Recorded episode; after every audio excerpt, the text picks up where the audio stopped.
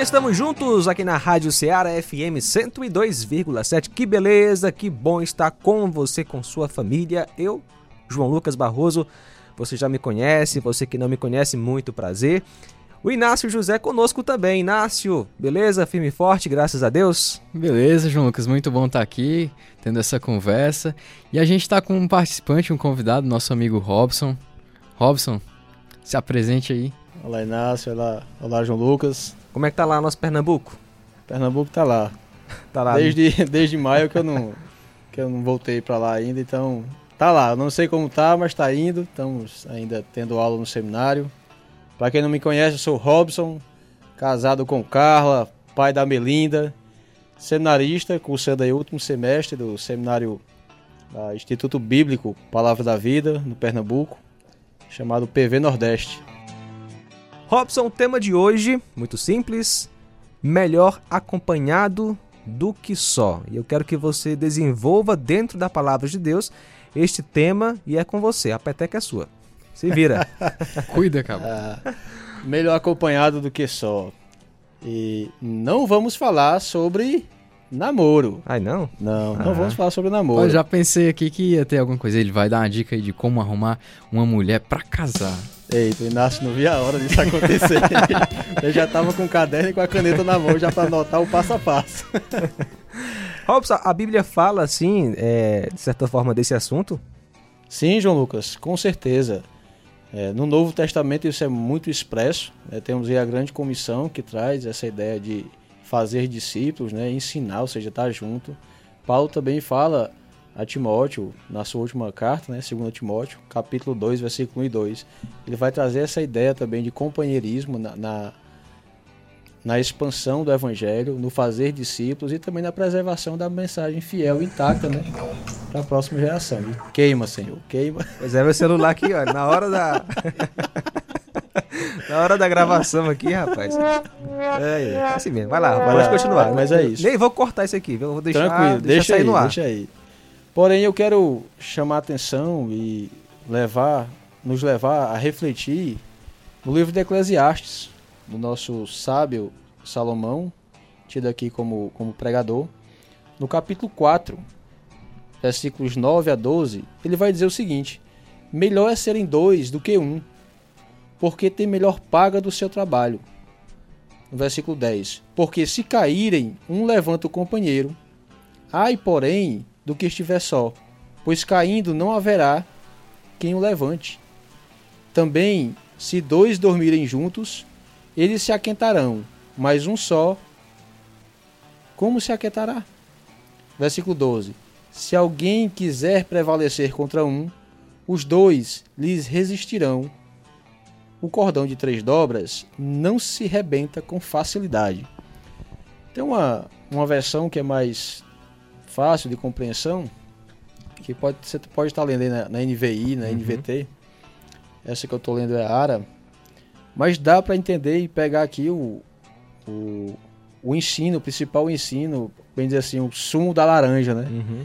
Dá para se pegar aqui Salomão, ele como um, um rei sábio, né? Ninguém teve a, sa- a sabedoria de Salomão. Nem o Inácio, cara. Cara, o Inácio não chega nem ao pó da chinela de Salomão, né? Nem o pó da chinela de Salomão. Mas a ideia é que Salomão ele parou para observar a vida debaixo do sol. Uhum. E nessa perspectiva ele olhou tudo, tudo, e viu que era inútil a vida debaixo do sol sem ser, sem ser vivida para Deus. Uhum. Então uma vida sem Deus debaixo do sol é inútil. Inclusive, eh, se olharmos aqui para o versículo anterior, os dois versículos anteriores, que é o 7 e o 8, ele vai dizer o seguinte: Então, considerei outra vaidade debaixo do sol, isto é, um homem sem ninguém, não tem filho e nem irmã, contudo, não cessa de trabalhar, e seus olhos não se fartam de riquezas, e não diz: Para quem tra- trabalho eu? Se nega a minha alma os bens da vida. Também isto é vaidade, é enfadonho trabalho. Enfadonho trabalho. Então Salomão ele olha para isso, ele olha para essa vida de um cara que trabalha sozinho incessantemente, e esse cara acumula riquezas, porém é um cara que que não desfruta É tanto que ele chega no versículo 9, ele vai usar aqui uma, um, um artifício literário chamado melhor que, uhum. melhor do que, que vai fazer a comparação. Esse cara que vivia sozinho, trabalhava e conseguia riquezas, mas era um cara que não tinha satisfação. Porém, é melhor, melhor do que viver daquele jeito é você serem dois e trabalhar em companheirismo, ou seja, você tem um companheiro. E esse termo trabalho, ele não é específico para o trabalho. Ele uhum. pode ser qualquer coisa, qualquer coisa. Então, qualquer desafio, qualquer responsabilidade dividida, eh, se consegue é, desenvolver melhor ou então passar pela dificuldade de uma forma mais tranquila. Então, ele vai ressaltar a importância de se ter um companheiro, de se ter um amigo próximo, íntimo, nessas tribulações. Ele vai usar de três ilustrações. Quais são elas? Ele vai, ele vai olhar assim, como sábio, uhum. ele observou os viajantes da época, né? Uhum. E nisso ele vai pegar três ilustrações. O cara que viaja à noite, que pode cair no buraco. Ele vai pegar o viajante, que também à noite, que às noites na, na Palestina poderia é, é, ir a temperaturas muito baixas. Uhum. Então, o cara que está viajando à noite e não tem com quem se esquentar, vai passar frio. E ele também vai. Outra ilustração é do, do saqueador nas estradas, né? Quanto mais é, é, sozinho, mais fácil você seria uma, é. uma presa, né, para uhum. eles. Então ele vai pegar essas três ilustrações para mostrar de que é, melhor é como é João Lucas o tema? Melhor acompanhado do que melhor só, né? Ele vai pegar é, essas ilustrações para mostrar que é melhor acompanhado do que só. E, e Robson, assim, é, na prática, assim, no meu dia a dia, por exemplo, um adolescente, eu não, né? Mas muitos adolescentes eu aí sou um jovem, ouvindo, né? É, um jovem aí. Tu dizes, né? No meu caso. tu é cego! Um jovem que tá aí estudando, né? Às vezes falta esse amigo íntimo, como ele pode começar a desenvolver aí amizades e escolher alguém para ser esse companheiro íntimo que possa ajudá-lo a crescer? Veja só, João Lucas, eu tenho, eu faço um primeiro questionamento. É por que ele está só? Uhum. Ele tem tido uma, uma predisposição de buscar alguém para estar tá embaixo de, dessas asas. E a ideia, e o, o que a Bíblia vai trazer, vendo aqui, por exemplo, já no Novo Testamento, quando Paulo fala para Timóteo, é, de pegar homens também fiéis e idôneos para que eles também sejam capazes de passar essa mensagem. E, e ver também o relacionamento de Paulo com Timóteo, uhum. ver o relacionamento de Barnabé com João Marcos. É, são aí, muitos exemplos, né? São muitos exemplos. Você pega, por exemplo, Jetro, ele aconselhou grandemente Moisés. Uhum. Né? É, são homens mais experientes que estão próximo de homens menos experientes. Então, se eu sou um jovem cristão, é, novo na fé ou não, eu tenho que estar próximo de alguém com mais experiência, com mais maturidade do que eu. Mas você fala no quesito idade ou é, no, no, cristianismo, na comunhão com Deus? O que é vamos definir aqui maturidade. O que é maturidade? É a quantidade. É, é, eu não vou nem dizer em termos de quantidade, mas é o quanto eu obedeço daquilo que eu já sei. Uhum. Tá entendendo? Gostei, rapaz. Pensa no. Quanto eu obedeço Repete aí a, a, definição de maturidade. Maturidade é o quanto eu obedeço, sou obediente àquilo que eu já sei. Então eu posso ter 80 anos na igreja, mas ser um cara que obedeço quase nada. Quase nada. Uhum. Mas eu posso ser um cara caladão, tranquilo.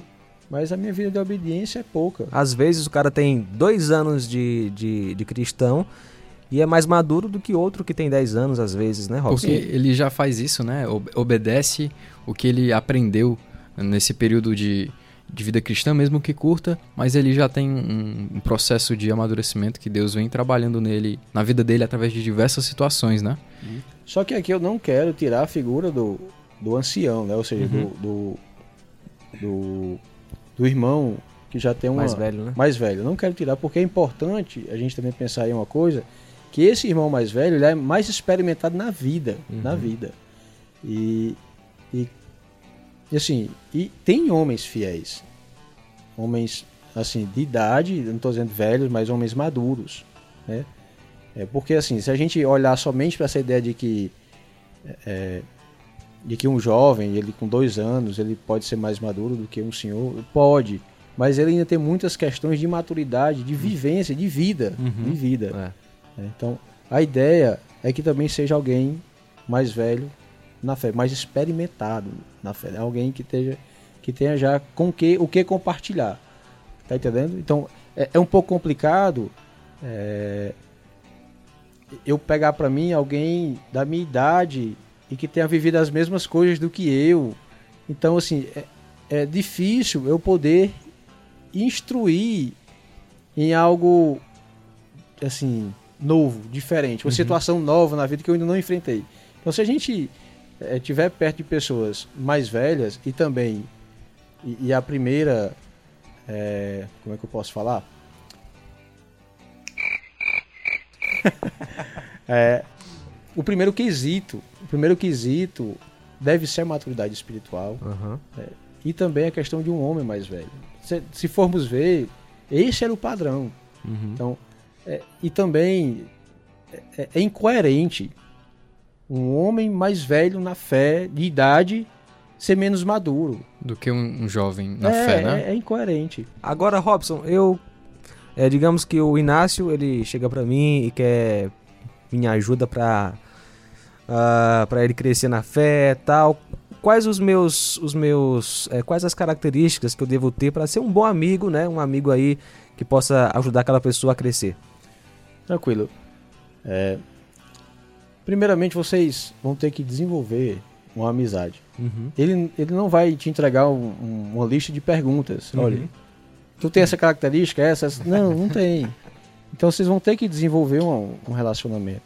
E desenvolver relacionamentos tem um preço a se pagar. Tanto financeiro, possivelmente, né? Você vai chamar para comer alguma coisa, É. vai sair para algum canto. Pode chamar, Inácio. Só que também é, é um preço a se pagar quanto a questões emocionais. Você tem que estar disposto que o cara é pecador, ele É. vai pecar. Vai Então lhe é assim, às vezes, né? Então, assim, não, pecou, joguei fora. Não, ele, É. ele me traiu a minha confiança. Sim, mas você trai a confiança de muita gente quase todo dia. É. Uhum. né? Então, assim, é- é- isso é que é um relacionamento de discipulado. Né? Um, é- é, ambos, ambos se ajudando a seguir a Cristo e ser mais parecido com o seu mestre. Mas o que é que o Inácio deve olhar pro, pro João Lucas? Cara, João Lucas tem uma caminhada de fé, então eu vou me aproximar um pouco e vou ver, cara, o quanto ele obedece ao que já sabe. Uhum. Então eu vou parar para perceber isso. Muito bom, Robson. Papo maravilhoso pra gente encerrar este momento. Suas últimas palavras, suas conclusões aí a respeito do assunto.